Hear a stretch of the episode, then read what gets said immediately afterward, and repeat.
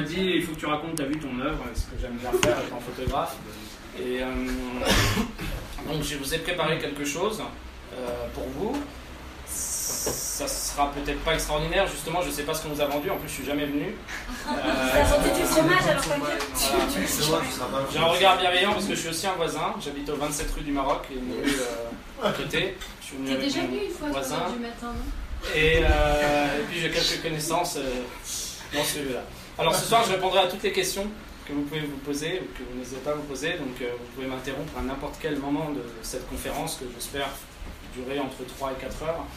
Et euh, Que je fais en allemand d'ailleurs. ça sera l'avant-propos.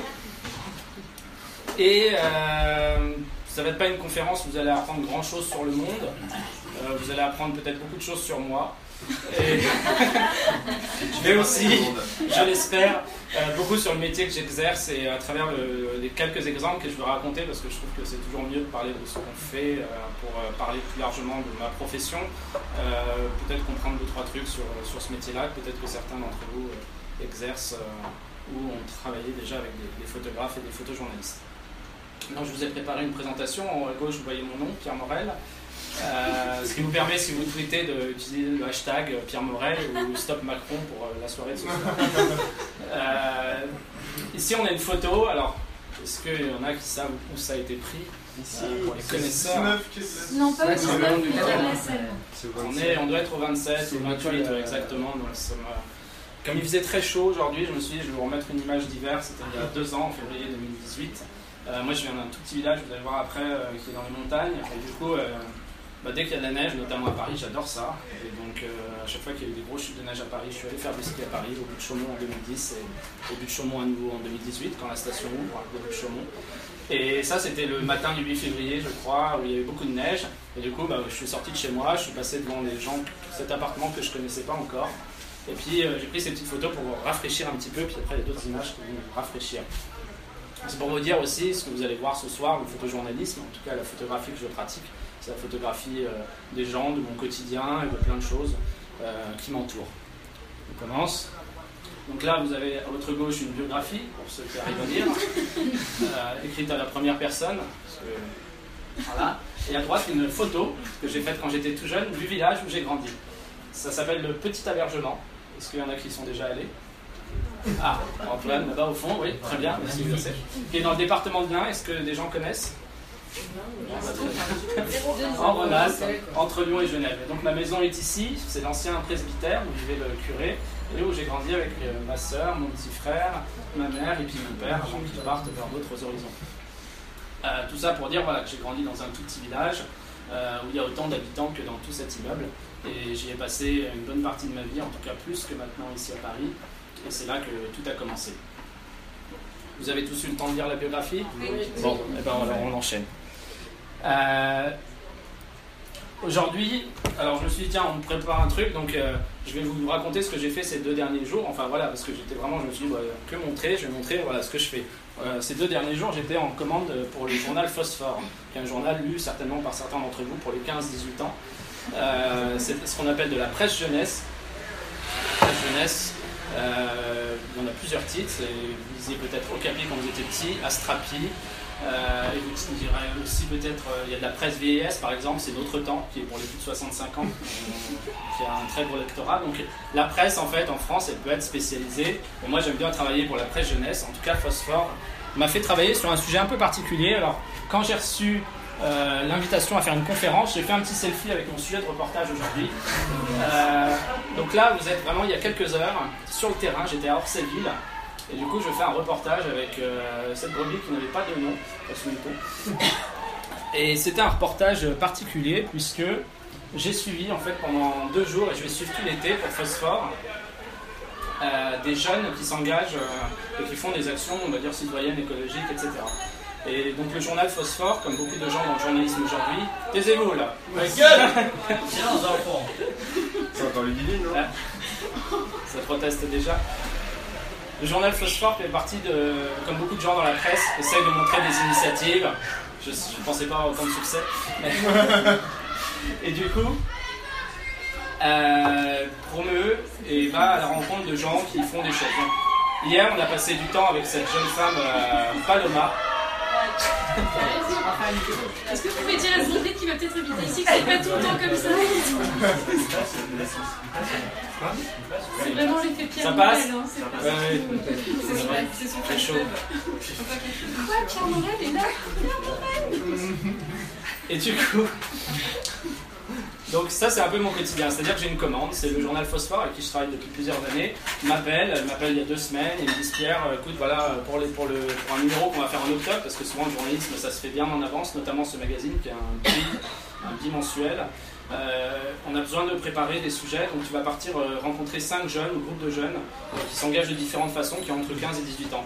Donc la jeune femme Paloma à gauche, elle, elle, est au lycée euh, Henri IV à Paris et euh, elle a monté des, euh, des ateliers de, de langue euh, pour des mineurs isolés en France. Et du coup, là, elle fait avec Abou un cours de langue dans le parc devant le- la gaieté lyrique.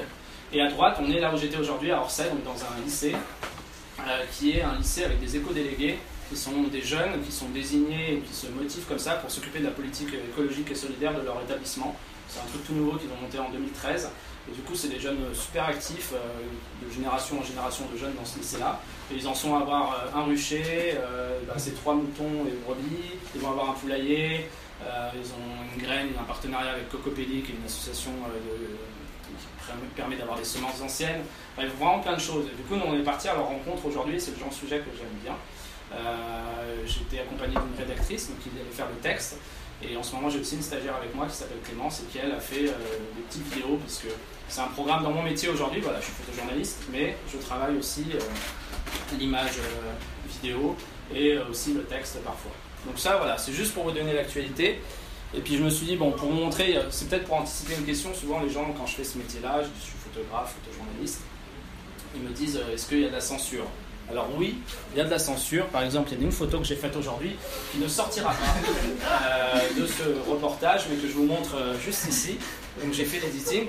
Donc il peut arriver, malheureusement, que dans ce métier-là, on soit obligé de, ne pas tout montrer, notamment pour la presse jeunesse. Vous voyez bien que dans le photojournalisme, dans la presse, vous avez raison, il y a des complots, il y a des choses qu'on ne vous montre pas. Bon, je vais revenir un peu. euh, Donc ça, c'était ce qui m'est arrivé aujourd'hui. Maintenant, je vais vous raconter un peu avec quoi je travaille, puisque c'est mon métier, donc depuis 10 ans. Euh, j'ai fait une école à Paris, l'école des métiers de l'information, qui était une coopérative. C'est pour ça que j'ai quitté mon petit village. Et après une petite escale à Grenoble, euh, je suis arrivé ici il y a 10 ans.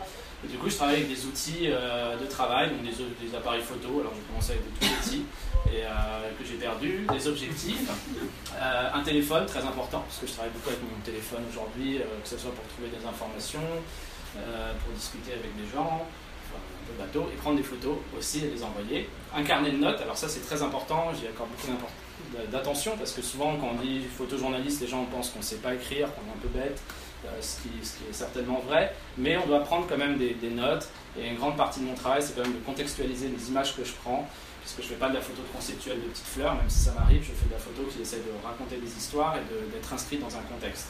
Et du coup, sur mon petit carnet, je note qui sont les gens que j'ai pris en photo, quel âge ils ont, qu'est-ce qu'ils font. Et euh, ça, c'est ce qui va former la légende, qui est quelque chose de très important en journalisme et en photographie. Et puis, vous voyez en haut à gauche une carte de presse, donc la photo a été faite en 2017, on peut en rendre compte, qui est un outil euh, qui a été souvent sur le devant de la scène, mais qui me sert à accéder à des endroits euh, comme le palais de l'Élysée, euh, le siège du MEDEF, et euh, les gilets jaunes éventuellement. Non, il faut mieux pas trop la montrer avec les gilets jaunes, mais ça peut aller. Donc voilà un peu mes outils de travail. Juste une question, tu as, Ouais. parlé de légende. Oui. Tu as dit que c'était important, c'est quoi enfin, C'est C'est un une très bonne question. En plus, consacré ou... ça me permet de. Il n'a pas été payé. C'est en journalisme, on dit que pour faire une bonne légende, il faut utiliser ce qu'on appelle la règle des 5 W en anglais, qui sont what, where, who, whom, et puis les autres genre why peut-être, et euh, qui sont voilà les, les éléments contextuels qui vont te permettre de, quand tu vas voir une image, en lisant la légende, ça répond à toutes ces questions. Donc, euh, par exemple, une légende sur cette photo-là, euh, ça serait euh, Paloma, qui Paloma et Abou. Paloma, on décrit qui elle est. Quand c'était hier, donc je mets la date. Où ils sont Ils sont euh, devant la Gaîté lyrique à Paris. Et qu'est-ce qu'ils font? Pourquoi ils sont là? Ils font un cours de langue, etc. Et je vais même aller plus loin, pour être honnête, sur la légende. C'est que cette photo, elle est un peu posée. C'est-à-dire qu'ils ont organisé le cours pour, euh, pour nous. Euh, parce que c'était les vacances, etc. Donc on a fait un rendez-vous interview, puis après on leur a demandé, bon, est-ce que vous pouvez faire un petit cours quand même pour qu'on ait une image, etc. Et donc dans ma légende, je vais aussi mettre euh, une pause pour le magazine Phosphore. Alors elle ne pose pas exactement à ce moment-là, mais ça veut dire que la situation a quand même été créée par le magazine. Euh, finalement, ça, ça arrive un peu en presse. C'est vrai que le rôle du journaliste, on pourra en parler après, entre l'objectivité totale et la façon d'être en. Comment dire le rêve de tout journaliste ou de tout voyeur, c'est d'être pas vu par, par, sa situation, mais forcément, parce que je suis présent, on va modifier, parce qu'on a pris rendez-vous avec ces jeunes, on va modifier euh, peut-être la façon dont ils s'habillent, plein de choses. Mais bon, on reste proche de la réalité, mais voilà, comme c'est une situation un poil posé, je vais le mettre, en tout cas, je vais aussi mettre pour qui c'est. Et ça, cette histoire de la légende, je vous encourage à, vous l'appliquer à vous-même, c'est-à-dire ce métier-là magnifique de photographe ou de journaliste, on, on tous aujourd'hui, vous êtes tous des médias en puissance, parce que vous prenez tous des photos, je l'espère vous faites tous des images et du coup quand on les partage notamment sur internet, les réseaux sociaux, euh, contextualiser au maximum. Et regardez de même, euh, enfin vous êtes tous des, des, des CS++, euh, c'est un télo donc je pense vous fais confiance là-dessus, mais contextualiser quand vous voyez des images aussi, regardez d'où elles viennent, la source toujours, qui l'a faite, voilà, dans la légende doit rentrer aussi le crédit, qui l'a faite, ça permet toujours de retrouver les images et souvent, euh, même nous les professionnels, on a tendance à, être trop laxistes là-dessus et c'est super important. Alors pas forcément, mais parce qu'on peut faire, dire n'importe quoi à cette image et à d'autres images plus politiques, notamment des manifestations, ça peut être beaucoup plus compliqué. Alors, je continue. Moi, j'adore mon métier parce que la vie qui me permet de vivre, parce que c'est un métier. Enfin, la photographie, c'est un métier d'expérience, encore plus que peut-être le texte. C'est l'expérience du corps. Pour faire des photographies, en tout cas du reportage et du journaliste, obligé d'aller physiquement in situ dans les situations que tu veux photographier. Et, euh, du coup, voilà, tu peux pas faire des photos par téléphone, entre guillemets. Et euh, ça fait que c'est un métier où on t'envoie encore beaucoup sur le terrain à la rencontre de gens.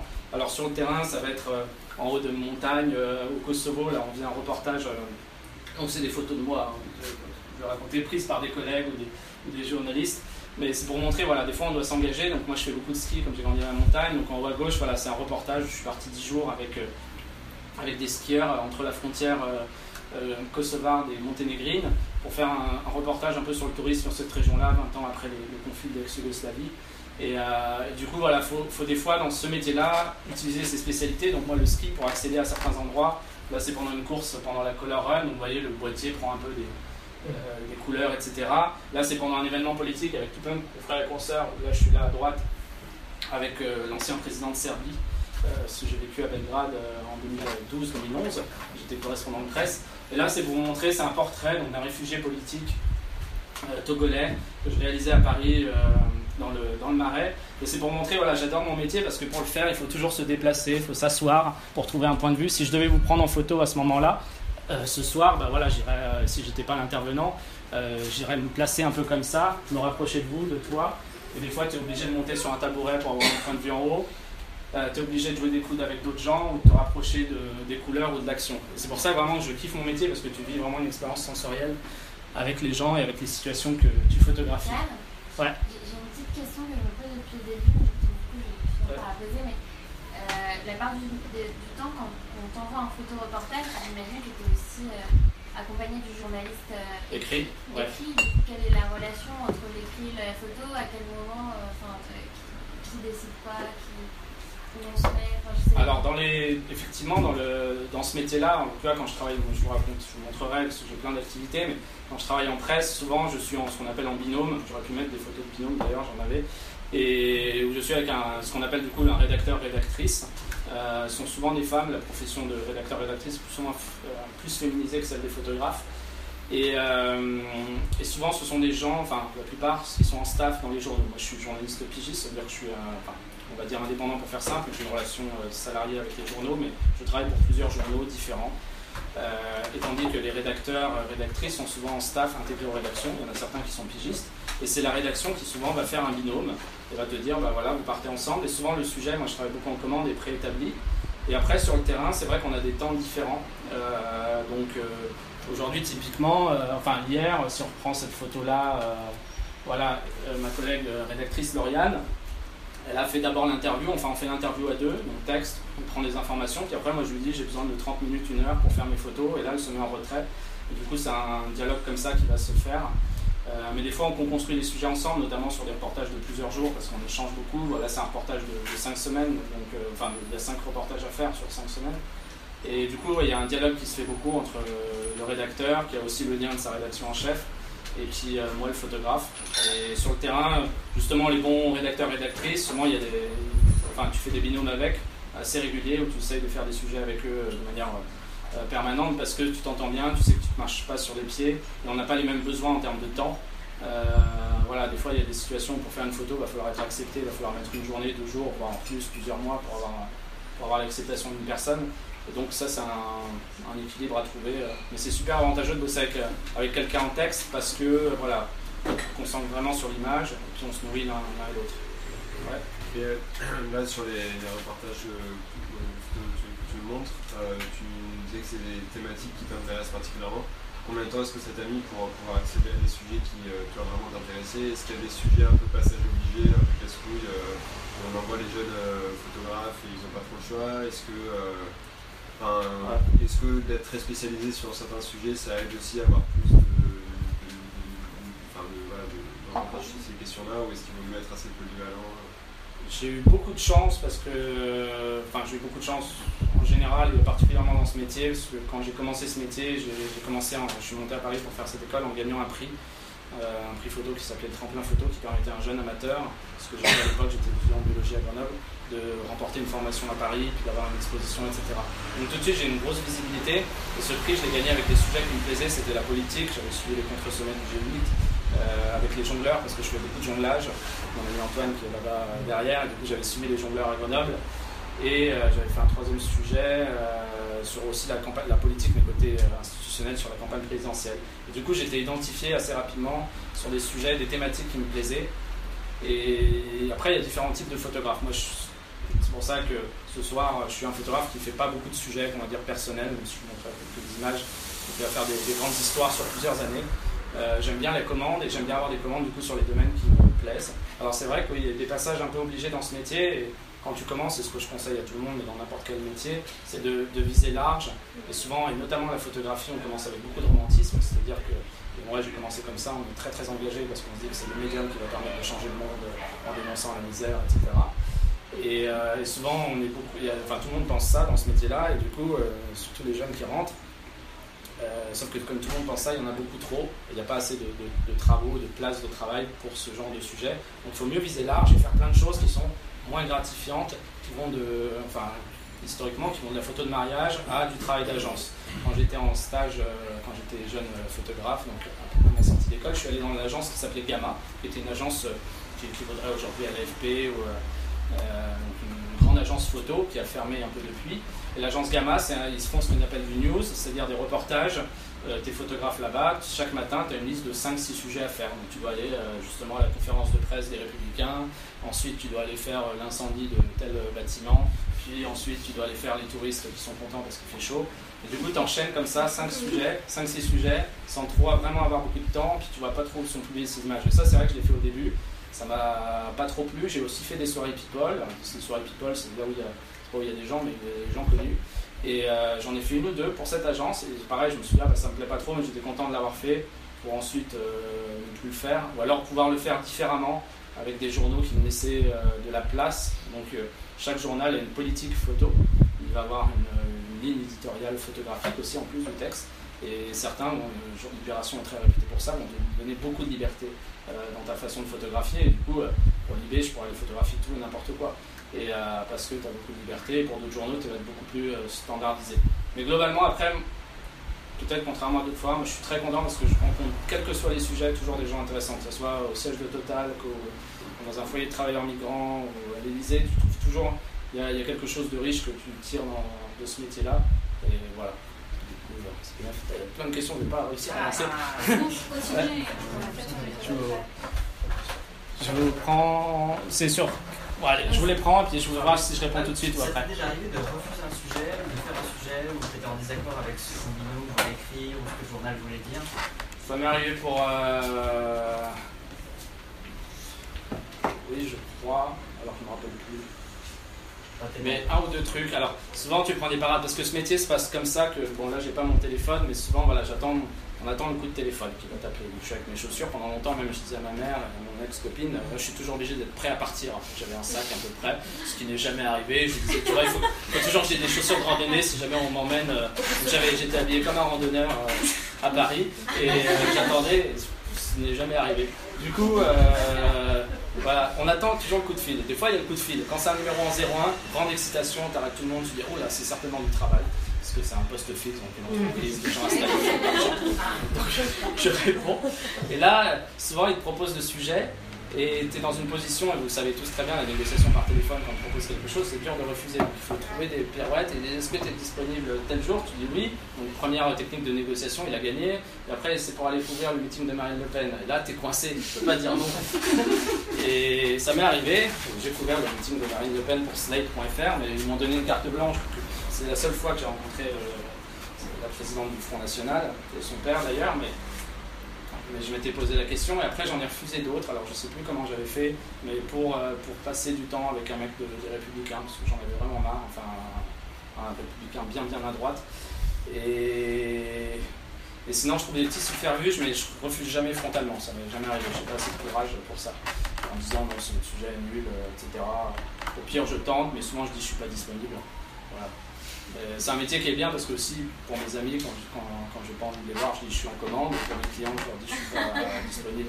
Tu, trouves les personnes, tu ne remets jamais en question. C'est parfait. Mais c'est une bonne question. J'ai pas eu de grand désaccord philosophique avec les rédacteurs, plutôt avec certaines rédactions, peut-être avec le temps, mais j'ai pas, pas eu de choses majeures là-dessus. Il y a tellement de questions. Je prends celle-ci, après j'avance, et puis, et puis après je prends la tienne et la tienne. Tu voulais Ouais, moi je voulais savoir, euh, c'était quoi le genre de contraintes que euh, donnaient euh, les journaux pour la charte photographique qu'ils ont Alors ça va être très... c'est ce qu'on appelle un brief, hein, dans le langage ou une désignation de commande, et souvent ça se passe au téléphone. Alors pour travailler avec des journaux, on va, les, on va, les, on va faire ce qu'on appelle une lecture de portfolio. C'est un milieu très ouvert, en 10 ans de métier, j'ai travaillé avec Libération, Paris Match, Le Monde, Mediapart, on m'a jamais demandé un seul diplôme. J'ai que le bac S et voilà, ce qui compte c'est plutôt ce que tu as montré en termes de photographie. Donc mon diplôme, c'est un peu ce que je vous montre là, mais un peu, euh, généralement un peu plus amélioré, il y a plus de photos et moins de blabla, mais c'est mes photos et mes reportages que j'ai fait. Et du coup, je vais faire ce qu'on appelle un rendez-vous de lecture portfolio. Je vais présenter au journal. Donc, dans le journal, dans une, entreprise de presse, les gens qui travaillent avec les photographes sont ce qu'on appelle le service photo. Il y a les chefs de service photo. euh, et en dessous, souvent les iconographes, les photo-éditrices, photo-éditeurs. Et des fois, tu peux travailler avec le directeur artistique à Phosphore, c'est le directeur artistique qui me passe commande. Et les journaux sont des structures assez hiérarchiques au Portugal, avec en haut le directeur de la publication, qui est au-dessus euh, Bernard Arnault. Mais euh, en dessous, vous avez euh, la rédaction qui est comme ça, de manière assez hiér- hiérarchique. Donc, ils connaissent un peu ce qu'on appelle une écriture photographique, comme une écriture texte. Et euh, en fonction, et toi, tu connais aussi un peu la leur, ils vont te dire tiens, il faut une photo. euh, les gens te donnent un brief, mais aussi parce qu'ils savent ce que tu es euh, photographiquement. Du coup, comment dire, euh, moi je photographie souvent des gens contents et en couleur et tout ça, et c'est pour ça qu'on me rappelle souvent, euh, j'aime bien les gens qui sont, heureux et les journaux me le disent. Mais alors il y a des journaux qui vont te donner beaucoup de liberté. Peut-être qu'en passant, je, vous allez voir des exemples. Comme Libération, ils vont dire non, juste voilà, tu te promènes, tu le racontes, mais souvent c'est très succinct, c'est très peu cadré. Souvent, ce qu'on va nous demander, ce que je vais demander moi, comme euh, ce papier-là, c'est l'angle du sujet. Je ne sais pas si vous êtes familier avec cette notion-là, mais un angle journalistique, c'est par exemple, partir de l'engagement des jeunes. euh, par quel bout on va aborder cette question-là? Par euh, voilà, par le 30, ça va être voir comment les jeunes s'engagent dans les lycées, à travers les lycées, et quelles actions ils font. Vous voyez, pour parler d'un thème plus large de l'engagement aujourd'hui en 2019. Et du coup, je vais demander voilà, la façon dont va être traité le sujet par le journal, parce que pareil, tu veux faire. euh, euh, si on prend cette jeune femme, euh, qui s'appelle Montaigne, euh, est-ce qu'on va faire un portrait d'elle? Donc ça va être voilà, ce que je vais demander. Donc il faut un portrait. Est-ce que ça va être posé ou en situation Posé, ça veut dire qu'on va la mettre sur un fauteuil comme ça et on va regarder, etc. Ou en situation, ça veut dire bah, je vais peut-être la prendre dans son lycée en train de faire des choses. Ou alors est-ce que c'est un portrait qui va être un reportage sur sa vie? Donc là, on va aller, on va suivre euh, toute sa vie et je vais rester avec elle pendant plusieurs jours. Donc c'est plutôt le brief de cet ordre-là. Ils vont pas me dire euh, il faut pas qu'on voit ça ou ça. euh, voilà, après c'est c'est le travail de reporter d'aller sur le terrain. Mais donc il y a plusieurs façons d'écrire le, réel. Il y a plusieurs outils, l'interview, l'enquête. le Enfin, moi je fais beaucoup de reportages, mais aussi beaucoup de portraits. Et, tout ça s'est évolué. Je vous montrerai peut-être du Paris Match. Ce Paris Match, par contre, ils construisent beaucoup leur double d'ouverture. Pas toute leur page de reportage, mais une double d'ouverture, c'est la double page. Elle est souvent très construite et très. On m'a même des fois fait des briefs. Ma première commande pour Paris Match, alors je ne l'ai pas mise dans la présentation, mais je vais vous la montrer. On m'a fait un dessin de ce qu'ils voulaient. C'était un portrait posé, c'était pas une situation réelle avec des gilets jaunes, il fallait y en a un qui ressemble comme ça et ça. C'était un portrait d'un skieur très connu. Ils m'ont dit voilà, on veut que ça soit spectaculaire comme ça. Ils avaient réservé un téléphérique à Val d'Isère. Euh, mais donc voilà, avait un dessin. Et donc, euh, des fois, ce métier euh, qui se revendique dans une, dans une non-intervention totale par rapport au réel, certains journaux euh, voilà, interviennent très volontiers par rapport au réel. Et c'est un peu conscientisé. Moi, l'intérêt de, quand je parle de mon métier, c'est de montrer que, voilà, ça existe et que c'est pas, pas grave en soi, c'est juste en être conscient. Et qu'il y a d'autres situations, non, c'est pas intervenu. Certains journaux comme Paris Match, ouais, voilà, mettent en scène, mais généralement tu t'en rends compte, vous allez voir euh, un petit peu. Je, je continue, et puis euh, juste pour vous parler de mon quotidien. Donc moi je suis travailleur, donc, comme je dis, indépendant, je travaille avec des journaux, des entreprises aussi, euh, j'en parlerai un peu plus tard. Euh, mais je travaille pas tout seul, même si je suis indépendant. Depuis euh, bien, ça fait 10 ans que je suis ici, et au bout de 3 ans j'en avais marre d'être en pyjama chez moi petit appartement. Et je me suis dit bah, prends un bureau partagé. Donc c'est aussi imper- important. Mon métier c'est un métier voilà, intellectuel indépendant. Donc je partage avec une partie de tous ces gens là qui sont au-dessus c'est une photo qu'on a faite la semaine dernière Euh, peut-être que vous en connaissez certains et on a un bureau partagé à République au 30 rue de Bac vous pouvez passer nous voir si vous voulez et c'est pour montrer qu'une grande partie de mon travail, donc c'est sur le terrain, c'est cool, je fais du ski, je vais manger dans des restaurants, mais c'est aussi devant cet ordinateur et où je fais de la retouche et je fais tout le travail de ce qu'on appelle de post-production ou de pré-production. Voilà, après le reportage aujourd'hui, ben, je suis devant mon ordinateur pour faire la conférence de ce soir. Euh, et puis j'ai envoyé des factures. Et puis voilà, donc il y a une grosse partie de mon travail qui est, on va dire, du travail de bureau. C'est même euh, plus de la majorité du temps, pour être honnête. Mais j'aime bien parce que du coup, je le partage avec des gens qui sont des amis, qui sont tous des créatifs. Tu as un réalisateur, tu euh, Julie qui nous a rejoint, je vous expliquais, qui travaille dans les bureaux là-bas des Mercop, qui sont en face, avec Louis qui a aussi quitté les Mercop, qui est communicante. Là, on a Jean-Philippe, un directeur artistique, deux monteurs, Agathe, elle était en stage, et Camille, c'est un autre photographe. Et ça nous permet, quand on fait un métier d'indépendant, en fait, de créer de la cohésion, de la solidarité, euh, de voir des gens, de s'habiller le matin, euh, de pouvoir parler au téléphone sans être tout nu dans son lit. Et ça donne de la confiance professionnelle, tu es plus capable de refuser telle commande et de demander un meilleur tarif. Donc c'est vraiment des choses euh, qui sont importantes. Et ensemble, on a créé une coopérative et on a pour ambition, et ce sera peut-être l'objet d'un prochain café culture où il pourra se faire là-bas, d'avoir un lieu ouvert de 500 mètres carrés dans le nord-est parisien, euh, peut-être tout près d'ici. Donc ça sera à suivre pour euh, continuer nos activités, mais en faire encore plus de fêtes et de choses. Voilà, donc ça, c'est des gens qui partagent mon quotidien en fait. Euh, mon quotidien professionnel est partagé voilà, par ces gens-là, puis par les gens que je rencontre dans les trucs. Alors, comme il fait, c'est rigolo parce qu'on est en période de canicule, comme vous avez pu le dire, et la canicule, même s'il fait peut-être de plus en plus chaud, c'est ce qu'on appelle un marronnier en presse. Je ne sais pas si vous avez déjà entendu parler de ce terme, c'est le nom d'un arbre, mais c'est aussi euh, le nom d'un objet journalistique qui revient tout le temps.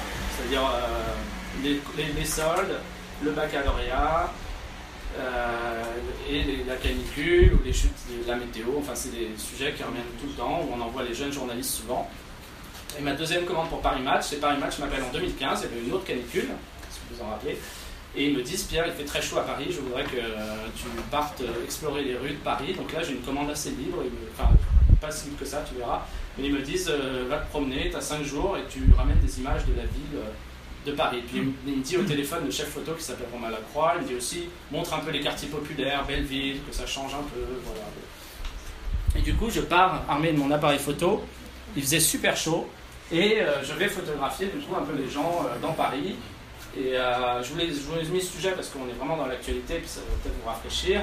Et du coup, je fais ce qu'on appelle de la, de la street photographie, de la photographie de rue, qui est un genre photographique, mais qui est aussi une pratique qu'on fait beaucoup, c'est-à-dire reprendre notre quotidien, et qui est proche un peu du photojournaliste, parce qu'in fine, ça quand même documente notre époque et la réalité à Paris, et puis les gens qui vivent là. Donc je vous ai mis, voilà, je vais vous présenter quelques sujets euh, ce soir, et puis des petites photos. Alors, ça, c'est pas forcément des photos qui ont été publiées, mais voilà, quand je vais faire un reportage comme ça pour Paris Match sur 5 jours, je vais faire 1500, 2000 photos. Euh, sur ces 1500, 2000 photos, je vais les ramener dans mon ordinateur, dans mon bureau, et je vais les réduire à 100, 150 photos, euh, pour ensuite qu'il y en ait 10 qui sont publiées. Et, euh, et donc après, il y a des non-choix, il y a des photos qui ne vont pas forcément servir le journal. mais qui moi qui me plaisent et que je garde. Et une photographie, ce qui est bien, c'est qu'elle peut avoir plusieurs vies, comme un texte, mais avec la photo c'est encore plus simple parce que tu peux vraiment euh, la mixer, la, mettre avec d'autres photos, ça raconte des histoires, euh, faire plein de choses. Et donc voilà, je me promenais un peu dans, Paris pour, raconter euh, ce qui se passait pendant la canicule. Donc il faisait très chaud. C'est vrai qu'on c'est une ville qu'on qu'on qu'on partage pas trop. Et puis voilà, alors des fois, voilà, une photo, même situation, même endroit, et puis je vais attendre parce que le photographe, malheureusement, malgré lui, mon médium, en tout cas la manière dont je l'exerce, c'est-à-dire vraiment dans quelque chose d'assez descriptif de la réalité, par rapport à un artiste qui va utiliser la photographie de manière plastique euh, ou conceptuelle, euh, je suis assez dépendant de la réalité et du coup, euh, des choses qui sont quand même assez visuelles ou expressives. et du coup, dès qu'il y a de l'eau qui explose dans le ciel, eh ben voilà, ça fait des, photos qui me plaisent bien, des situations un peu inconnues par rapport au quotidien. Et du coup, voilà, je suis resté au même endroit, mais j'ai pris deux scènes différentes en attendant une heure. La photo, c'est beaucoup d'attente. Euh, du coup, il y a eu ces petits enfants à un moment, puis il y a eu ce monsieur là qui s'est mis à, comme ça d'un coup. Est-ce ouais. que euh, typiquement cette photo-là, si tu la donnes par exemple à Paris Match, tu dois demander aux gens qui photographient ont. Alors, il y a plusieurs, euh, effectivement, sur ce qu'on appelle le droit à l'image, qui est un. Le droit à l'image en tant que tel, en plus, n'existe pas dans le droit français. C'est une dérive jurisprudentielle du droit au respect de la vie privée. Par jurisprudence et jugement consécutif, il y a une, euh, jurisprudence voilà, sur les images, comment on peut les utiliser, mais du coup, elle est très mouvante. Et il y a plusieurs écoles qui s'affrontent. Mais globalement, moi, alors ce que je revendique et ce que je défends, c'est que, voilà, pour l'instant, ça risque peut-être de changer, je suis en réflexion, mais c'est toutes les images qui ont un but d'information, qui racontent euh, ce qui se passe, que ce soit de mineurs, de groupes, de gens seuls, quand elles sont prises dans l'espace public ou même semi-public, ça peut concerner le métro ou des espaces fermés comme un collège, peuvent être diffusées sans autorisation écrite des personnes dans un contexte d'information. Ce qui va compter, en fait, déjà globalement, vous avez le droit de prendre toutes les images que vous voulez, d'ailleurs, c'est ce que je vous dis, notamment par rapport à la police et tout ça. La prise de vue est autorisée. Euh, dans l'espace, malgré ce qu'on dit et ce qu'on croit, c'est la diffusion qui est encadrée, c'est-à-dire qu'est-ce qu'on fait? Le prendre en soi quelqu'un dans la rue, voilà, personne ne peut vous l'interdire. euh, voilà, quasiment toutes les forces de police non plus, sauf certaines qui sont parties de nos unités euh, antiterroristes, etc. Mais voilà, après les gens font beaucoup de zèle, ils disent non, non, non, machin, mais en France en tout cas c'est comme ça. Et après la diffusion est encadrée, ce qu'on va regarder en diffusion, c'est vraiment si ton travail est bien contextualisé, de l'importance de la légende, toujours précisé, euh, quand tu, si je mettais une photo comme ça sur internet et je les ai mises, hein, enfin le, le petit garçon là, bon, on reconnaît pas trop, mais euh, enfin elles sont, vous pouvez les trouver sur, sur mon site, mais c'est bien préciser toujours la légende ou la mettre dans un contexte ne porte pas atteinte, euh, voilà, ou avec un message euh, publicitaire ou une utilisation commerciale. Il faut que ça reste dans l'information et dans la liberté d'expression. Et du coup, après, euh, voilà, après tu peux te prendre des procès, ça m'est jamais arrivé. J'ai plutôt des bons retours à chaque fois. J'ai eu des fois des parents qui ont reconnu leurs enfants sur les photos que je publiais, merci, etc.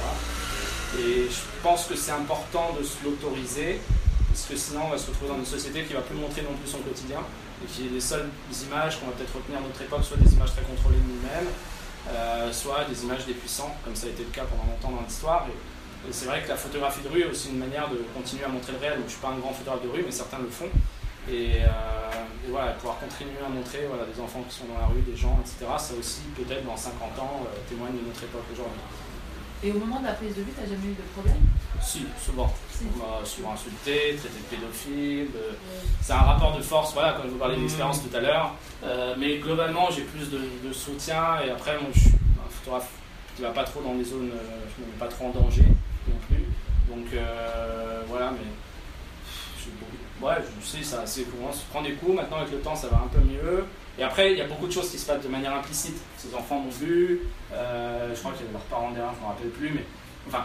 Et puis il y a des situations en ce moment, aujourd'hui, de prendre des photos dans Paris, tout le monde est content, parce que tout le monde est abattu, et je sais pas, il y a une sorte d'esprit collectif qui est assez fabuleux. Quand il y a de la neige, tout le monde se laisse prendre. Euh, c'est c'est incroyable. Mais. euh,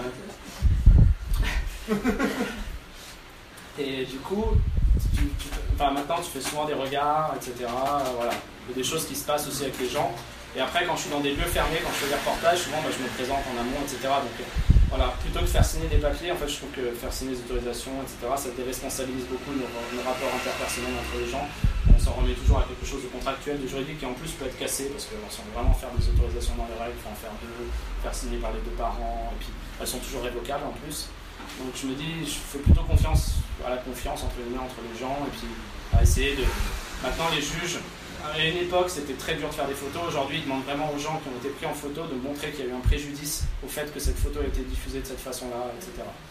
Et c'est aussi de se dire, euh, je vais prendre la question, euh, c'est une question compliquée, c'est pour ça que je suis en train d'évoluer par rapport au, au respect des corps et des gens, mais euh, jusqu'à maintenant, je me disais aussi, c'est l'espace public doit rester un lieu public.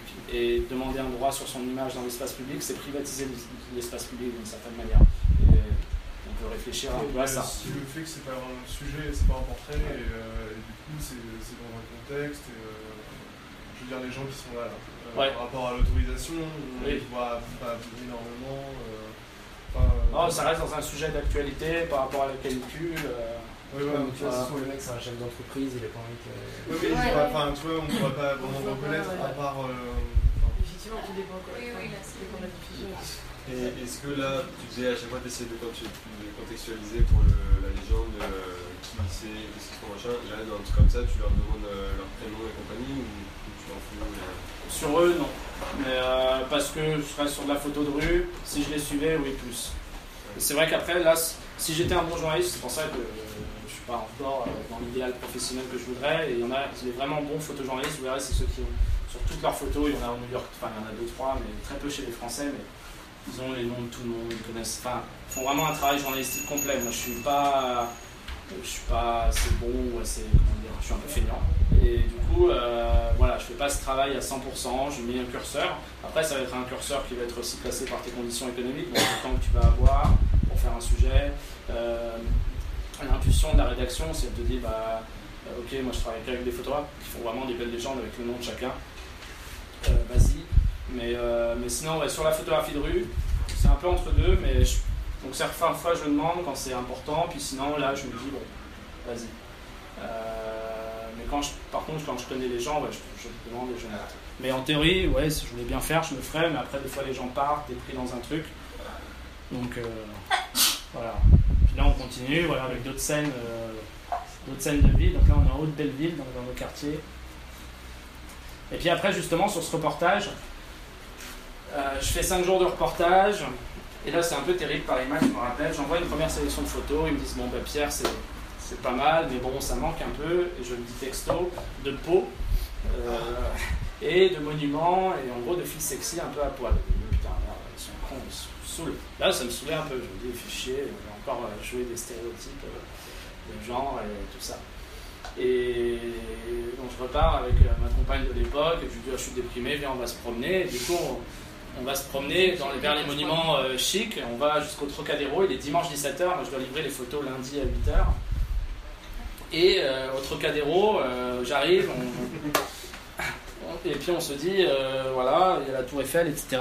Et j'ai la chance de tomber sur cette dame, et, qui n'est pas ma compagne. hein. Et, euh, et en fait j'arrive, et ça a duré 5 minutes, tout d'un coup, je rencontre plein de gens qui s'agitent, etc. Et euh, cette dame est en train de se faire prendre en photo avec plein de passants, petit à petit, et pendant 5 minutes. Et devant elle, donc à ma droite, là, moi je prends la photo, il y avait un, un appareil photo sur trépied, et en fait elle se faisait prendre en photo avec les inconnus. Donc les gens passent, alors moi je me dis c'est super, c'est extraordinaire, il fait beau, il y a la tour Eiffel, il y a la femme à poil, il y a les touristes, il fait chaud. J'ai ce qu'on appelle ma double d'ouverture, je shoot comme un, comme un fou, en plus je vois qu'il n'y a pas l'air d'avoir trop de professionnels. Et derrière moi il y avait une nuée de gens qui prenaient des photos. Donc là par exemple sur la question du, du droit à l'image ou de la vie privée, toutes les, les personnes là savent qu'elles sont prises. C'est un lieu des plus photographiés à Paris du monde. Il y a 15 photographes, donc euh, voilà, elle sait que ça peut finir n'importe où, mais c'est une démarche assumée. Il y a même la copine de cette dame qui la prend en photo. Et voilà, ça dure 5 minutes. Moi je suis ébahi. Je me dis, ça, j'ai un coup, de- je serais passé 5 minutes avant, 5 minutes après, ça n'aurait pas marché. Et euh, elle se fait embarquer par la, par la police. Et là, effectivement, je me dis, mais qu'est-ce qu'elle foutait là cette dame, et je vais j'ai eu le temps de la voir, elle me donne un papier avec son nom, elle s'appelle Mio Moiré, Google, artiste allemande qui fait une performance qui s'appelle Naked Selfie, vous pouvez la suivre sur euh, Instagram, beaucoup de performances nues, et du coup voilà, ça je le mets dans la légende et je comprends mieux ce qui lui est arrivé, elle a été relâchée ensuite, Bah, il faisait euh, plein de trucs comme ça. Je me dis bon voilà, ça fait une image d'actualité, j'envoie ça à Paris Match, je me suis dit bon, très content, il mieux. Du coup, il me rappelle, il me dit Ah, c'est super, on a fait la double d'ouverture, et donc voilà, vous avez ensuite ce qui s'appelle la double d'ouverture de Paris Match. Et, euh, et ensuite, on a les autres photos du reportage. C'était un reportage sur six pages voilà, qui raconte Donc voilà un peu l'intérieur, l'envers d'un travail de presse. Ça, c'est sorti voilà, en 2015. Alors nous, on aime bien travailler pour Paris Match, c'est un journal qui paye très bien aujourd'hui encore les photographes. Euh, moi, j'étais de gauche avant et, du coup, j'avais écrit des textes quand j'avais 20 ans où je disais que jamais je travaillerais pour Paris Match ni pour TF1, je n'irais plus jamais au McDonald's. Et Paris Match, quand ils m'ont dit combien ils payaient, McDonald's, quand ils ont dit combien ils achèteraient mes photos de, des photos de concert que j'avais faites, et eh ben, je me suis très vite vendu. La conscience ne vaut pas très cher, mais, mais voilà. Petite, petite question. Oui. Pourquoi tu penses que ils ont gardé cette photo? Parce que là, il y a, y a une, meuf qui prend une photo sur le côté. Enfin, euh, J'imagine que tu avais des photos où elle était toute seule euh, avec euh, quelques-unes. Euh, personnes. J'ai fait, j'ai envoyé une vingtaine de photos de cette série. je trouvais ça rigolo qu'il y ait du monde parce que sinon ça faisait, sinon on était trop dans sa performance à elle, puis là on était dans un truc un peu, sinon ça aurait été des photos à elle. Et après il y a des raisons techniques quand tu composes après une image comme ça dans la presse papier, du coup tu dois penser ton composition, donc là tu as aussi des contraintes un peu de composition. Tu te dis bah il faut pas qu'elle au centre, sinon elle va être dans, dans ce qu'on voit un peu la pliure du magazine. Et du coup, il faut mieux la mettre un peu sur la droite, faut qu'il y ait des trucs de contexte. C'est plus la personne sur le côté, euh, tu vois, c'est sur le côté, euh, il y a plein de gens qui la prennent en photo. Ouais, je pense, et puis ça permet de fermer un peu l'image, comme on dit dans la composition. Euh, voilà, après ils ont dû faire plusieurs tests. Après, ce qui est frustrant dans mon métier, en tout cas en tant que pigiste, donc, de ne pas être vraiment intégré situé dans les rédactions, c'est de ne pas assister au travail de maquette. Alors des fois j'ai un peu l'occasion, j'échange un peu, on me briefe sur la maquette, on me dit, oui par contre les briefs des fois ça va être une verticale, ça va être la couverture. Euh, etc. Et les recadres tes photos Oui, ça arrive. Je vous en montrerai un exemple. Euh, mais pas forcément, on m'a jamais recadré pour, euh, pour changer le sens de l'information. C'est souvent pour répondre à des, contraintes voilà, graphiques ou des mises en forme. Mais, du coup, c'est complètement détourné. Ouais, c'est ce que je disais. Par rapport à qui? Bah, c'est pas du tout le. Enfin, en fait, c'est comme s'il prenait une photo d'une artiste qui fait des performances pour une certaine cause et qu'il la plaquait sur la gamine oui, mais bon, elle l'a fait dans un espace public, du coup elle s'inscrit. Euh, Bien sûr, mais toi, ça, par exemple. Elle l'a peut-être pas fait en hiver. Bah, après, c'est précisé, alors là vous ne voyez pas trop, mais c'est précisé dans, les, dans, dans, la légende. Et après, je considère que. Euh, oui, c'est un peu détourné, si on veut. Mais disons que comme elle l'a inscrit dans, dans, un lieu des plus touristiques à Paris, euh, c'est pas forcément sa performance qu'on prend en scène. C'est pour ça que peut-être qu'ils ont rajouté. Euh, les autres photos, mais Paris Match est toujours un magazine qui a joué entre l'info, l'entertainment, des mises en scène, des rencontres. Paris Match est un magazine qui aime bien, dans leur philosophie du journalisme, montrer qu'ils ont été là où ça se passe, plus que euh, ça s'est vraiment passé comme ça. Ils veulent, euh, ils créent un peu leur histoire à eux. C'est pour ça qu'ils font beaucoup d'interviews de toutes les personnalités, qui mettent bien en scène ces interviews, mais pas forcément à, un mauvais dessin, mais pour montrer que, voilà, que Paris Match agit sur l'histoire. C'est intéressant de bosser avec eux parce que une vision très différente du journalisme, mais aussi très engageante. Et c'est curieusement aussi un des rares magazines qui m'a, sur certains reportages, je vous en montrerai un autre, invité à bien vérifier si les légendes étaient correctes et tout. Il y a deux journaux en disant qu'ils m'ont permis ça, c'est le E et Pellerin Magazine. du coup, ils sont le pire et le meilleur du journalisme. C'est assez étrange. Et ils respectent très bien leurs pigistes en les payant très très bien aussi. Et du coup, euh, voilà. Après, moi, en fait, avec eux, je fais que des sujets gentils, entre guillemets. Du coup, c'est pour ça que je me suis jamais. J'ai des amis, j'ai un ami, donc Cyril Marcilassi, qui partage les bureaux avec moi, qui lui travaille aussi beaucoup pour Match. Il m'a envoyé faire un reportage à Nevers, qui est une ville euh, euh, du centre de la France. Et euh, un reportage un peu pour montrer comment Nevers se dynamise. Et là, Cyril s'est vraiment retrouvé, il a fait un super reportage, il a rencontré plein de gens là-bas, il s'est bien entendu, machin, on va montrer que la ville est dynamique.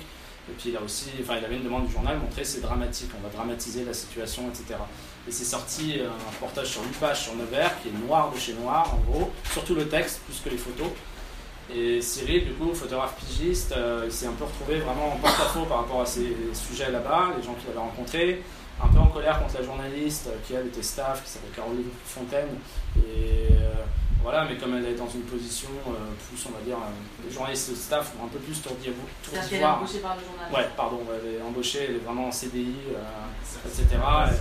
Elle, est d'interne et tout. Et nous, les pigistes, voilà, des fois, on est un peu entre deux. On a, peut-être moins intérêt à défendre le journal parce qu'on voit plein de choses. Mais en même temps, la précarité ou l'incapacité à pouvoir faire valoir un point de vue pour dire ça ne va pas, parce que cette incapacité-là, elle dit en fait que si on le fait, peut-être qu'ils vont jamais nous rappeler. Alors on peut le dire un peu quand on commence à avoir confiance avec certains journaux, mais du coup, voilà, CV, il s'est pas reconnu parce que c'est un sujet politique en soi. Euh, moi, ça me va encore parce que je considère pas faire, mais vous pouvez peut-être me contredire, vous avez raison, faire des sujets très politiques avec ce genre de sujet en soi. c'est pas ça qui l'a déclenché. Mais lui, voilà, c'est c'est un peu dommage et c'est pour ça que des fois, on se dit, bon, on essaie de prendre des sous là, mais ça va répondre aussi à, une- à ce que je vous expliquerai dans les modèles économiques. Je suis pas trop long là, ou, parce que ça va être Pour, pour avoir une, une idée, ça, ça Ouais. c'est payé combien, un truc comme ça? Là, j'ai touché 4500 euros brut en salaire, ce qui équivaut à. Alors, quand on est payé en presse, donc Paris Match c'est énorme, c'est, c'est- ça équivaut à, à 3500 euros net. Euh, donc, c'est une fiche de salaire. Donc, c'est vrai que c'est hallucinant. C'est beaucoup, beaucoup pour 5 jours de travail. Bon, après, tu as tout le travail que tu as eu avant, après, etc. Et souvent, la presse française, que ce soit Phosphore, la Phosphore, je vais être payé euh, 1400 euros brut, donc 1000 euros net euh, pour 5 reportages étalés sur 5 semaines, 5 reportages de 1 à 2 jours. Euh, et la majorité des journaux français payent entre 100, 150 à 300 à 400 euros jour le reportage. Que tu fasses un portrait avec une moyenne entre 200 et 250. Mais C'est payé, ouais. T'es payé euh, par temps passé ou t'es payé par. euh, On est souvent payé à la commande, en contrat en commande, voilà, c'est plutôt, on va dire, pour faire simple, hein, c'est payé par, euh, par une journée de travail, voilà, on va dire, le journal Le Monde, Libération, les quotidiens, voilà, ils payent une commande, si c'est si un reportage sur une conférence de presse, ou si c'est une grosse, grosse journée, il va peut-être te mettre 350, 400, euh, voilà. Après, quand tu fais toi-même un reportage que tu vas vendre au journal, là, on va plus te payer par nombre de, de photos publiées. Et ça peut aller, si tu fais un 6 pages, aujourd'hui en France, on va dire les grands magazines vont te payer entre 1500 et 3000 euros, 4000 euros le 6 pages de photos, donc un reportage que des fois tu auras mis 2-3 semaines à faire. Euh, parfois, ils peuvent te prendre en, en- en charge les frais, mais on est sur cet ordre de grandeur en tout cas. C'est des sujets, les reportages en question, c'est des sujets que toi tu proposes? Voilà, parce qu'il y a différents modes de façon de faire. En tout cas, les photos que vous voyez dans les journaux viennent de différentes euh, façons. Là, on est sur de la production, donc le journal m'appelle pour produire des photos, ça se fait encore beaucoup. Euh, des fois, les journaux vont acheter des photos déjà réalisées par des agences. Moi, j'ai une agence, je pourrais en parler un peu plus tard. Ils ont besoin d'un portrait de, Nicolas Sarkozy, ils vont taper Nicolas Sarkozy, ils ont plein de portraits, ils achètent une photo. Le prix de la photo à ce moment-là, c'est une image d'archive, on appelle ça, parce qu'elle est déjà réalisée, va dépendre de la taille qu'elle va prendre. Euh, proportionnel. Plus tu es affiché en gros, plus ils vont payer. Ça va entre euh, 3 euros et 200 ou même plus 500 ou 600 euros si ça fait la couverture. Et après, il y a des sujets que tu peux aussi produire toi-même. Donc euh, tu connais, tu as un binôme de journalistes avec qui tu t'entends bien et vous allez réaliser des enquêtes à droite à gauche. Puis ensuite, tu contactes tous les journaux euh, et tu leur dis, bah voilà, j'ai fait tel reportage ou j'ai envie de faire tel reportage, est-ce que ça vous intéresse de le publier Donc ça, ça se fait beaucoup en magazine. Confrères et consoeurs fonctionnent comme ça. Et là, après, il négocie un forfait qui est partagé aussi entre le rédacteur et, la- et le photographe. Euh, et voilà. Donc c'est un peu ça. Après, dans les, les prêts, ils sont toujours généralement pris en charge. Par contre, tous les frais de matériel, de bureau, etc., ça c'est moi qui les prends en charge. C'est avec cette rémunération-là que je dois assumer tous ces coûts. euh, voilà. Un autre modèle, c'est aussi d'être salarié par un journal. Voilà, ce qui est très très rare aujourd'hui, ce qui était le cas un peu avant, mais aujourd'hui voilà, il y a très très peu de postes de, sa- de salariés permanents euh, d'un journal. Ça se fait vraiment de moins en moins et on est un des métiers de la presse en tout cas qui a été le plus externalisé. Alors justement, je vous montre, voilà, dans les publications, on peut le choix, voilà, de travailler pour des, grands, euh, grands magazines capitalistes euh, euh, français. Alors par exemple, dans une, plusieurs vies d'une image, cette image, donc j'ai été envoyé euh, par Forbes Afrique sur un, événement économique au Congo-Brazzaville, à Brazzaville, deux années de suite. Et, et là, pareil, tu as un brief de la chef photo qui est avec nous sur place. On était deux photographes. Elle me dit il faut que tu ailles photographier ce monsieur-là. Donc là, on est dans l'exercice du portrait assez précis, traditionnel, où elle me dit tu as 5 minutes pour le photographier, il est très occupé, etc. Donc là, c'est pour ça que tu dois être bon, c'est que tu dois maîtriser tes, appareils, trouver 2-3 trucs à lui dire et euh, trouver rapidement une lumière. Donc tu fais généralement quand tu fais du portrait un repérage. Donc là, si je veux faire un portrait dans cet appartement, ce sera un peu compliqué, mais je pense que j'irai sur la, sur la terrasse, trouver un endroit où il y a un peu de lumière. euh, voilà, on fait un repérage. Souvent, des fois, tu as un assistant, parfois c'est Antoine qui est là derrière, qui euh, m'assiste et qui sert de modèle. Et euh, il faut qu'il soit aussi beau généralement que l'autre personne, comme ça, ça rend bien. Et, euh, et tu le fais prendre la lumière à droite, à gauche, et tu le fais tourner, et comme ça, après, quand la personne arrive, tu peux, tu peux faire ton portrait très rapidement. Euh, donc voilà, et lui, et puis elle m'a dit aussi, il faut que ça soit un plan américain, donc tu es assez briefé, ça va faire la cour, il faut qu'il ait l'air sérieux parce qu'il gagne beaucoup d'argent, et voilà. Et donc on a passé 5 minutes c'est entre deux moments, et là faut que tout soit prêt, tu fais tchac tchac tchac tchac tchac, look at me, look, look left, machin, parce qu'il parle anglais, alors je lui dis don't speak very well, voilà, il rigole, il est content. Et, c'est publié en, en une, et alors les photographes, des fois on ne gagne pas beaucoup sur une première commande, parce que voilà. Mais l'image, comme elle n'a pas de langue, on peut la revendre à l'étranger, on peut la revendre à droite, à gauche. Et cette image, et en plus cet homme, euh, que vous ne connaissez peut-être pas, je ne connaissais pas avant, Euh, J'étais un des seuls à voir sa photographie euh, comme ça. Il avait des photographies un peu nulles. Du coup, je l'ai mise sur mon site de mon agence. Elle s'est revendue plein de fois après cette première publication. On garde les droits d'auteur Ah oui. sur nos images. Et du coup, c'est comme ça que je gagne aussi de, de l'argent. Systématiquement, tu gardes, des, tu gardes des droits, même si c'est une commande de force. Ouais, alors tu gagnes des droits, alors c'est des grands combats en ce moment, mais globalement, oui, tu gagnes des droits après la première publication. Eux, ils vont garder une- ce qu'on appelle une exclusivité des droits, ce qui paraît assez entendu, c'est-à-dire qu'ils vont la publier, ils me disent après un mois, tu récupères les droits. Et ça, c'est assez acté, même si les grandes batailles d'aujourd'hui, ouais, c'est les producteurs de contenu essayent de garder tous les droits sur les contenus, que ce soit dans la musique, dans le cinéma, dans le théâtre, éventuellement, je sais pas, voilà. Donc il y a une grande bataille sur les, droits d'auteur, mais pour nous, c'est un, un outil, en tout cas à la française, de rémunération supplémentaire. Et cette photo, voilà, elle a plusieurs vies économiques, elle m'a permis de, de faire euh, 3000 euros, je crois, euh, sur 5 ans. Et à tel point qu'elle est allée, et ça, ça m'arrive souvent sur des photos de sujets économiques comme ça, elle a été rachetée par ce monsieur-là. Il a vu la série, il a dit Ah, c'est super, je me trouve vraiment beau et tout. Il a dit J'achète- J'achète tout. Et euh, du Nigeria, alors, au départ, je lui fais un devis à 1500 euros, c'est trop cher, je lui fais 800, parce que de toute façon, j'avais plus rien à perdre. Il a virement sous 3 jours, suite payé. Et, Est-ce que tu as envoyé un mail Il disait Je suis le prince nigérian que. Ah. Non, j'avais peur que ce soit une arnaque, mais pas du tout. J'ai été mieux payé que tous les Français euh, en plus qui sont dans des grandes difficultés du métier. Voilà, c'est les, les retards de paiement. Et souvent, alors dans la presse, ça peut aller, la presse installée, ça va être sur 30 jours, tu vas recevoir un salaire. Mais tout ce que je vais faire avec des associations, des entreprises, des ONG, qui est une partie de mon travail, c'est de 30 à, à 6 mois, euh, avec une moyenne à 3 mois. Et donc ça, c'est pour ça, des fois quand on parle de la précarité de mon métier, de notre métier, c'est lié aussi à ces retards de paiement qui, qui font que tu as vraiment des, des trucs euh, compliqués à gérer en, en fin de mois. Et tu lui as cédé les droits ou pas? À lui, oui, pour ses utilisations à lui, parce que je me suis dit, euh, enfin pas du tout droit, pas du exclusif par exemple, parce que je peux continuer à revendre, mais je me dis voilà, c'est pas ça comme à lui. euh. De toute façon, c'est des genres d'utilisation un peu tout bonus pour moi, où je me dis, bah vas-y, euh, c'est- les photos sont déjà faites, j'ai juste à envoyer un WeTransfer et, et donc c'est bien. Là, c'est un autre exemple de couve euh, sur des. Vous connaissez certainement euh, l'homme politique représenté, voilà, là, si, qui ont certainement voté pour lui et qui, ne voterait plus pour lui aujourd'hui, je ne sais pas, mais en tout cas, le- ça c'est un magazine de la photo et c'est pour montrer, voilà, des fois la photo peut être aussi utilisée, donc c'est une une que j'ai faite, effectivement, ça c'était une photo recadrée, elle était à l'horizontale, ils l'ont recadrée en format vertical. Et ça, Fichaille, euh, je connaissais le rédacteur en chef, il m'a appelé, il m'a dit Pierre, euh, on fait un grand dossier sur la photographie politique, j'étais dedans. Il m'a dit Est-ce que tu veux bien euh, euh, chercher dans tes archives une photo qui symbolise, qui soit pas trop identifiée, mais qui soit un peu entre deux? Et du coup, voilà, ils ont publié cette, cette tombe, mais je leur ai envoyé plusieurs choix et on, on a fait cette une. Et c'est une photo, le magazine est sorti en 2017, elle a été faite en 2012. Voilà, donc des fois, une image, enfin, notre métier, voilà, il est soumis par le réel, mais il est aussi soumis très fort par la symbolique de ce qu'on fait, de ce que ça représente. Quand je vais shooter un meeting politique, euh, n'importe quelle personnalité, je vais faire plein de photos de sa tête, alors elle va être content, elle va dire super, on a gagné, elle va être triste, on a perdu. Toutes ces photos, je vais les faire.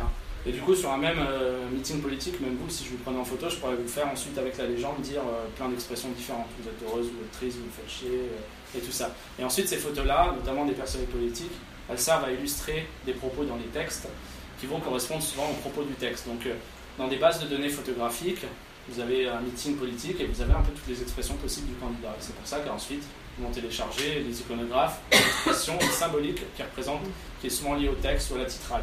Et c'est ce qui fait que le médium que je fais, c'est une énorme limite. Il est très, euh, voilà, il dans sa condition de, de petit médium photographique, victime de la symbolique qu'on lui accorde. Il a peu d'espace pour, euh, pour se projeter autrement. Et nous, on le fait parce que c'est un intérêt économique d'avoir toutes les expressions du candidat. Et ça correspond à une réalité parce que le candidat était triste et malheureux. Et du coup, ça montre très bien que on est toujours, tout ce que vous recevez comme média, comme théâtre et tout, n'est que le fruit d'un discours ou le résultat de, ce qu'on veut lui faire dire. Et voilà. Ouais. Euh, tout à l'heure, tu disais, euh, quand on est jeune photographe, euh, on pense que le médium de la photographie, ça va être la façon de changer le monde, quoi, pour juste exactement ce que tu. Et aujourd'hui, c'est quoi pour toi, après quelques publications dans un match Il y a, toujours plusieurs choses qui me plaisent beaucoup, mais euh, c'est un métier qui me nourrit, enfin moi, beaucoup en tant que citoyen, parce que je rencontre énormément de diversité. Euh, je pense aussi que enfin, le journalisme, Florence Somna, elle a fait un livre avec Noam Chomsky, elle a raconté ça, et parce que vous posez des questions, à quoi ça sert de faire tout ça, euh, ça change pas le monde, mais elle disait c'est quand même nécessaire mais pas suffisant. Et des fois, je pense que dans toute lutte qu'on fait, ou tout métier qui a volonté à agir sur, sur la société, des fois on se dit bon ça change rien, on a beau s'exprimer ou faire des reportages sur tel ou tel truc, mais je pense qu'il faut se dire que c'est quand même nécessaire et qu'après le suffisant bah, c'est l'action politique ou c'est ce qu'on est capable de faire en nous. Donc ça je me dis voilà c'est quand même nécessaire de le faire parce que si on le faisait pas, euh, c'est quand même des images du réel que tu fais, les, grandes guerres des images qu'on a aujourd'hui. Des fois je me dis tiens replace-toi dans un contexte. Les images que tu vois le plus et qu'on peut voir aujourd'hui c'est des images publicitaires, c'est des images peut-être qu'on poste sur nos réseaux sociaux qui sont très léchées, etc. et qui correspondent à un certain réel, à certains stéréotypes d'images. Et peut-être que les photographes, pas moi, mais d'autres, euh, euh, par la radicalité de leur image ou de leurs propos, c'est important euh, pour l'histoire qu'ils soient toujours là. Et après, il y a des, a- des aspects euh, toujours euh, concrets aux images. Je pourrais vous montrer, je, je finirai par ça tout à l'heure, mais il y a un lien très social à l'image qui me plaît beaucoup. C'est un moyen de rencontre et de dialogue avec les gens et puis de montrer aux gens que tu aimes, que tu les aimes. Et euh, c'est aussi un moyen de faire plaisir. Je fais beaucoup de photographies de mariage. Chaque année, j'en fais deux ou trois. Et, et tu sens que les gens, ça leur fait vraiment plaisir pour regarder tu portes sur leur existence. Donc ça, c'est assez précieux. J'adore ça. Et puis, il y a aussi des implications. euh, Je pourrais vous montrer aussi. euh, J'ai été, euh, mes images ont servi dans un procès récemment, en octobre. Et elles ont permis la condamnation de... Enfin, pas, pas qu'elle, pas qu'elle, mais ça a servi le témoignage à la condamnation de deux policiers pour des violences policières. Du coup, tu peux te dire aussi, ça peut, ça peut servir à ces moments-là. Donc euh, voilà, je m'y trouve, je m'y retrouve là-dedans. Et mon intérêt, in fine, voilà, c'est, je vous dis, voilà, c'est pas, je mets pas mon énergie dans la photo pour changer le monde. Juste pour gérer le temps, ça Ouais. vous va euh, 15 minutes? Va Parce que pour pas finir euh, trop tard après, on Je vais a- finir alors vite, je prends plus de questions, puis coup, voilà, Ou alors 10 minutes pour avoir 5 minutes. Alors là, c'est pour questions. montrer des petits reportages sur. euh, voilà, que je peux faire pour Paris Match. C'est des choses très différentes, j'adore mon métier. parce que- Et là, j'ai été envoyé, je pourrais en parler longtemps, mais sur un bateau de coquille Saint-Jacques. C'est aussi pour Paris Match. Mais euh, c'était vachement bien, j'étais tout seul et je me suis retrouvé sur. euh, parce qu'ils pouvaient embarquer qu'une personne sur le bateau. En fait, on faisait un reportage sur. euh, là, le sujet a changé sur place. Ils se disaient, on veut, on faire un reportage sur la bataille entre les, pêcheurs anglais et français. On est arrivé au port de Dieppe, il était 10h. On s'est dit, on aimerait bien monter sur un bateau pour euh, suivre euh, un truc. Et le capitaine du port nous dit, bah, il y a un bateau qui arrive, euh, c'est le bateau de Maxime, et il rigole un peu. Et il nous dit, bon, il n'y a qu'une place. on se dit, bon, bah, ok, c'est peut-être le seul moyen. Parce que je sais que j'ai un grand journal derrière, mais j'étais habillé en tenue de ville, un peu comme ça, encore plus chic. Et je me suis dit, bah merde, je vais devoir monter sur un bateau de pêche. Le bateau arrive, disent, il n'y a qu'une seule place, donc c'est moi qui dois y aller parce que je prends les photos et je raconterai en ce contexte. Et ils me disent, tu sais pas quand tu vas revenir. Et je suis revenu trois jours après. Parce que tu pars en mer et tu sais pas combien il faut pêcher. Et du coup, tu te retrouves dans, dans un bateau de cinq pêcheurs, euh, petit, bah, un peu plus petit que celui-là là-bas, sans toilette, euh, avec euh, le patron Maxime qui te, qui sert le pastis tout de suite en arrivant et qui te teste un peu. J'ai jamais vu des gens autant fum- fumer aussi. Et du coup, j'ai raconté un peu leur vie pendant trois jours. Et là, tu es avec cinq, euh, cinq gaillards. Et, euh, et du coup, c'était vachement intéressant. J'aime bien ces moments-là dans le métier où ça dérape un peu. Tu accèdes à des univers n'accédais pas autrement. Donc, ça, c'est la publication dans le magazine. Mais après, ouais, j'ai une vingtaine d'images que je mettrai certainement sur mon, nouveau site web. Et vous voyez après le texte qui a été fait, euh, qui a raconté un peu cette, cette histoire. En tant que voisin, je peux vous dire qu'après, pendant un an, on a mangé des coquilles Saint-Jacques. Ce qui est vrai parce que j'ai été, ils m'ont donné deux sacs de coquilles Saint-Jacques que j'ai dû ramener euh, euh, à Paris euh, après avoir mis dans un hôtel. Et puis après, c'était d'ailleurs ça c'était peu avant la coquille Saint-Jacques, je me suis retrouvé avec Miss France. Donc j'adore. En fait, j'adore rentrer dans la vie des gens. Et du coup, on m'a dit commande, tu vas passer une semaine avec Miss France. C'était Iris Mitterrand qui en plus est devenue Miss Univers. Et du coup. Et ben, je l'ai suivi, on l'a récupéré au petit matin avec la rédactrice, et puis on l'a suivi dans son activité. Et là, l'angle, par exemple, c'était pas de raconter la vie de Miss France, ses amours, ses désamours, mais c'était de raconter en quoi c'est une entreprise, et quelles sont les personnes qui la font vivre, euh, combien il y a d'argent derrière tout ça, et comment ça marche, parce que c'est un métier. Voilà, donc on l'a suivi au Moulin Rouge, euh, plein de choses. euh. Donc c'est le genre d'histoire qui qui est assez agréable à faire, dans le train, et tout ça. J'aime bien euh, cette diversité des, des- vues, des vécus et des expériences vécues. Et des fois, tu peux te retrouver aussi dans ce métier sur des tournages de cinéma. J'ai beaucoup travaillé pour un magazine spécialisé, Studio Ciné Live. Et là, je suis sur le tournage du Redoutable, un film de Lazane Elsus sur euh, l'histoire euh, réinventée de Jean-Luc Godard. Et, et j'aime bien parce que voilà, tu découvres. Quand tu es sur un terrain comme ça, bah, tu fais vraiment discret, et puis en tant que photographe, bah, tu essaies de te faire oublier sur le tournage, et on a pu, travailler assez librement, puis c'était un film d'époque. Et du coup, tu racontes un peu l'histoire. Voilà. En, photojournalisme, on essaie de raconter une histoire. Donc, au niveau des photos, c'est assez descriptif. Hein, c'est pas toujours de la belle photo, mais c'est montrer, euh, raconter en images les différents aspects, le storyboard, euh, les trucs. Et un bon photojournaliste va être capable voilà, d'essayer de raconter euh, tout ce qui se passe, de saisir un peu au vif les dialogues, etc. Après, on peut raconter des choses un peu différentes. Euh... Putain, a tellement de choses à vous dire. Enfin, et euh, j'ai passé 10 jours à la COP21, ça c'est une commande que j'ai beaucoup aimée sur un sujet qui me plaît beaucoup, l'écologie. Et puis euh, l'écologie de salon aussi, parce que c'était un événement de négociation, mais très hors sol.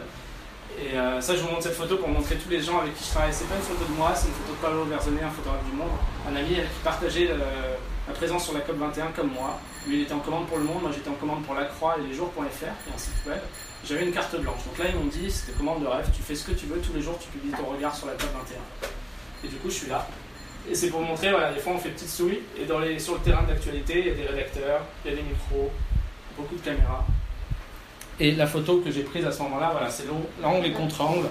Et c'était Laurent Fabius qui faisait une déclaration un peu avant la signature de l'accord. Mais j'adore le monde politique et le monde médiatique. Et euh, c'est un ancien président des États-Unis. Et, euh, et du coup, c'était pendant la COP21. Et puis j'aime bien chercher des petites situations, des, des petites situations un peu, un peu iconoclastes sur cette carte, carte blanche, pour- dans ces événements un peu postmodernes où il se passe pas grand-chose que des poignées de main et des flics et beaucoup de sécurité. Et là, les policiers À droite. à droite, et attends, il va serrer la main à quelqu'un. Et donc là, volontairement, en tant que photographe, oui, clairement, par image, j'aurais jamais publié ça, mais l'idée peut-être. Et là, je mon cadre, euh, je vais jouer, essayer de raconter une autre histoire. Euh, là, il y a quelqu'un qui arrive. Je crois que c'était Ahmadinejad ou je sais plus, un Iranien. Et, et du coup, il, a- est arrivé pour le saluer. Mais voilà, j'essaie de, de casser un peu le truc parce qu'en fait, Ban Ki-moon, il, se- il se serrait des mains toute la journée. Donc en fait, c'est ça son histoire. C'est pas qu'il rencontre là, mais c'est qu'il fait que de serrer des mains en faisant son sourire et puis disant oui, oui, on va changer le monde. Et euh, par exemple, des fois, elle, j'ai eu son nom parce qu'elle m'a demandé des photos et je lui en, je lui en ai envoyé volontiers parce que j'ai passé une heure presque à la photographier parce que c'est une traductrice, alors bouger les bras comme ça, je sais plus pourquoi. Mais euh, et donc voilà, j'aimais bien les situations, s'il y en a qui ont fait la COP21, c'était c'est ces univers euh, un peu postmodernes avec des grandes photos de nature, euh, euh, dans des trucs très polissés, qui étaient en plus au Bourget, qui est un ancien aéroport. Les rapports de pouvoir aussi entre Dubaï, qui a énormément d'argent, et puis toujours les, personnes noires qui, font le ménage pour tout brille, etc. Donc c'est des, des cassures photographiques qui m'intéressaient, ou des petits accidents de, montrer pendant, pendant cette COP21. Les hommes et femmes d'affaires qui, savent faire. Voilà. J'aime beaucoup les gens qui dorment, vous verrez. euh, voilà, notre ancien président. Voilà, euh, dort aussi. Euh, D'autres, les, concierges, j'aime bien les absences des gens. Il m'arrive aussi voilà, de faire des reportages plus longs, un peu plus engagés. Je suis parti en 2014, je suis parti avec un journaliste sur Abetici. On a eu un financement d'une bourse, donc on avait beaucoup de liberté. On a eu euh, 20 000 euros d'une bourse européenne, fonds européen de journalisme, pour euh, raconter le développement d'un pays. Et nous, on s'est arrêté sur Haïti. Du coup, là, je vous montre juste un extrait euh, de ce reportage qui a été montré en ligne sur U89. On a fait de la vidéo, du texte, euh, tout un projet interactif en français et en anglais. C'est ce que j'adore avec la photographie et le journaliste, c'est que tu peux toucher le monde entier aussi en, traduisant. Je vais vite. Et, du coup, là, on a passé deux jours, enfin 48 heures sur euh, jour et nuit avec la caserne de pompiers de Port-au-Prince, qui est la principale caserne. Et puis on a fait d'autres sujets, etc. pendant 15 jours en Haïti. Et ça, j'aime, je le montre souvent, c'est pour montrer aussi que quand tu passes du temps avec des gens, alors ils m'ont fait monter sur leur camion, c'était assez, je les tenais tous parce qu'il n'y avait pas de, de trucs pour partir en intervention. Et quand tu passes avec des- du temps avec des gens, tu peux aussi sortir des images comme ça, tu as quelqu'un qui se retrouve à prendre ta- ta- sa douche tout nu devant toi. Et derrière moi, il y avait d'autres pompiers, et puis il m'a très bien vu, donc je l'ai regardé, je peux te prendre, enfin, tu me fais un signe, et puis il me dit oui, vas-y, euh, on le reconnaît pas trop. Et, et du coup, ça se prend en photo, puis j'aime bien cette image parce que ça raconte à la fois les conditions de ce service public en Haïti qui sont assez déplorables, alors c'est les, les seuls, gardiens de, ce pays-là. Et puis aussi, euh, voilà, l'intimité que tu peux avoir avec la photographie, le rapport au corps de l'autre. Donc voilà, ça c'était euh, avec les pompiers de Port-au-Prince. J'ai bientôt fini pour montrer d'autres histoires que je peux faire. Euh, Pèlerin Magazine avec qui je travaille, alors je suis pas du tout catholique, mais Mais je travaille beaucoup avec la presse catholique, curieusement, et qui est assez athée, mais qui paye bien, comme des bons chrétiens. Et euh, qui nous envoie. euh, Là, c'est une commande, c'est génial. C'est comme tu posais. euh, Maintenant, je suis identifié comme un photographe de montagne qui aime bien le ski et tout. Donc, pèlerin, Luc Rérol, le chef photo, m'appelle. Il dit Pierre, euh, bon, c'est l'hiver, choisis une petite station de moyenne montagne et tu vas y passer euh, deux semaines et tu racontes la vie dans la station. Trop bien. Euh, moi, je, vais, je choisis Saint-Pierre Saint-Pierre de Chartreuse, qui est une station euh, skie bien, il y a de beaux paysages et puis euh, il y a de l'alcool, vous connaissez. Et puis je vais passer une semaine et du coup comme je vais au bar tous les soirs, je me dis comment faire une photo aérienne. Et ben, au bar tu rencontres le moniteur d'école de parapente et tu discutes, tu bois des coups. Et, euh, et puis on est un peu sous et puis je lui dis moi j'aimerais bien monter là-haut. Il me dit moi j'aimerais bien des photos. Et du coup il me fait un baptême de l'air contre trois photos de lui. Et c'est comme ça que tu te retrouves. En fait, quand tout le monde a des choses dans la vie qui peut faire valoir comme troc, et euh, en tant que photographe, c'est super, tu peux, tu peux vraiment accéder à plein de choses. Et du coup, j'ai fait un baptême de l'air le lendemain matin euh, avec lui pour avoir une photo aérienne de la station. Puis après, tu passes du temps avec, avec les, les, les dameurs. Donc là, c'est un sujet que j'ai fait tout seul. C'est-à-dire, je faisais le texte et le photo. Et après, je racontais donc, euh, le directeur de la station, les Berchman, tout le monde, la dameuse, euh, les jeunes qui font la fête.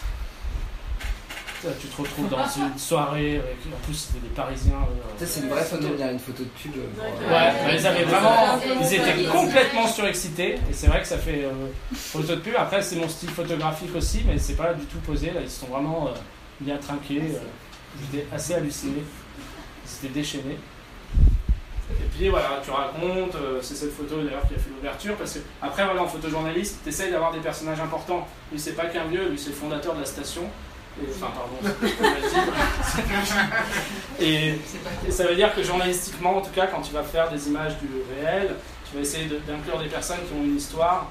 Et voilà, et, et il, y a la station de Saint-Pierre-de-Chartreuse, il y a une toute petite station, puis il est à la retraite, mais il continue à passer la perche aux jeunes, c'est une belle image, euh, vous connaissez tous et toutes.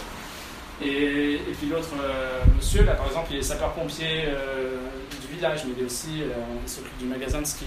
Et donc ça, tu le racontes en légende, parce que tu peux pas tout raconter en image. Le fromage, ce qu'on aurait dû, je vous en ai mis, parce que sinon, voilà, et la chartreuse en haut à droite. Voilà, puis tu vas raconter, alors j'aime bien montrer des fois les petites initiatives. Là, comme j'avais le choix de tous mes sujets, je suis allé voir l'OCE qui font des skis made in Chartreuse. Euh, ça s'appelle la fabrique du ski, ils font ça, ils sont en couple les deux. C'est des skis un peu artisanaux mais de très bonne qualité. Et voilà, c'est une entrepreneuriat local qui m'intéressait. Et pareil, elle, cette jeune femme, elle a repris l'hôtel familial. Et c'est une station qui a un peu du mal. Et, j'avais envie de les placer dans mon reportage. Donc ça, j'avais un peu plus de choix. Là, c'est des gens qui font du yoga. Et le monastère de la Grande Chartreuse, où tu essayes toujours dans ton image, quand tu es photojournaliste, d'y inclure des éléments euh, liés à ton sujet. Donc là, montrer qu'il y a beaucoup de randonnées en ski. Euh, et voilà, ça c'était une image de fin. Allez, je passe très vite et après on a fini.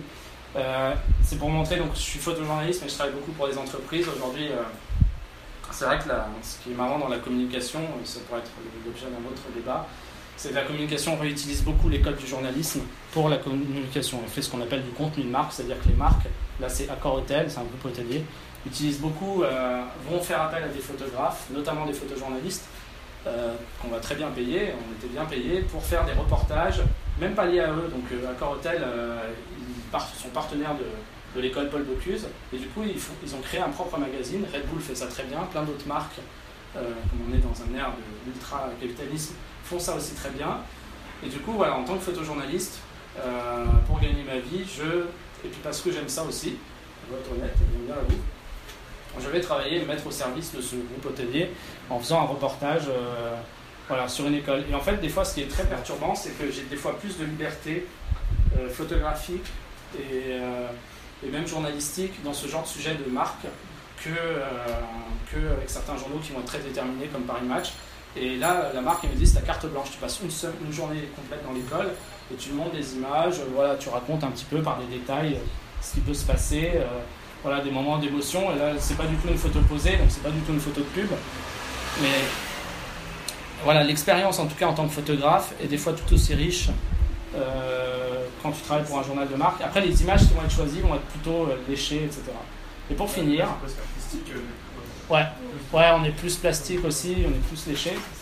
pour répondre à ta question aussi, ce que j'aime beaucoup dans mon métier, voilà, c'est la capacité à, rester proche des gens que, que tu aimes, qui sont, euh, qui sont familiers, puis à inscrire leur histoire avec toi via la photographie. Donc là, c'est mon papa, on est au Japon. C'est un voyage qu'on a fait il y a tout juste un an. On est parti trois semaines tous les deux. Et euh, c'est dans un, sur l'île de Naoshima. mon papa est architecte. Et j'ai une mère artiste peintre. Et c'est pour ça que je fais aussi ce métier. J'ai eu beaucoup de chance à ce niveau-là. Euh, bah, je l'ai beaucoup photographié. C'est, tout fait au téléphone, ça c'est pour vous dire. Mais, voilà, du coup, j'avais jamais fait ce voyage avec mon papa. Puis comme il est architecte, on a redécouvert l'architecture du- d'un des maîtres japonais qui s'appelle Tadao Rando. Et, euh, du coup, on, on a passé du temps ensemble. Et puis, c'est des photos que j'ai beaucoup aimé partager avec lui et avec d'autres gens. Et finalement, quand j'ai commencé ce métier, je vous ai montré mon petit village. Ça, c'est la, c'est l'intérieur de la petite maison que je vous ai montré en introduction. C'est ma mère qui est au travail. Donc, c'est l'environnement où j'ai grandi. C'était une de mes premières photos en 2004. euh, où j'ai commencé à photographier ma mère. euh, voilà, avec mon tout petit appareil alors j'étais lycéen, parce qu'elle est artiste peintre et j'allais dans son atelier. Puis je la regardais, euh, non plus en tant que maman, mais petit à petit en tant qu'une tant qu'une femme, euh, parce qu'on passait du temps en silence comme ça. Et du coup, ça c'est aussi une histoire personnelle, entre guillemets, c'est un sujet que je continue, que je photographie beaucoup. Et euh, donc, euh, donc voilà, un peu un parcours de, de vie. Vous pouvez me suivre et tout, et puis acheter les photos, tout ça. Voilà. Merci beaucoup.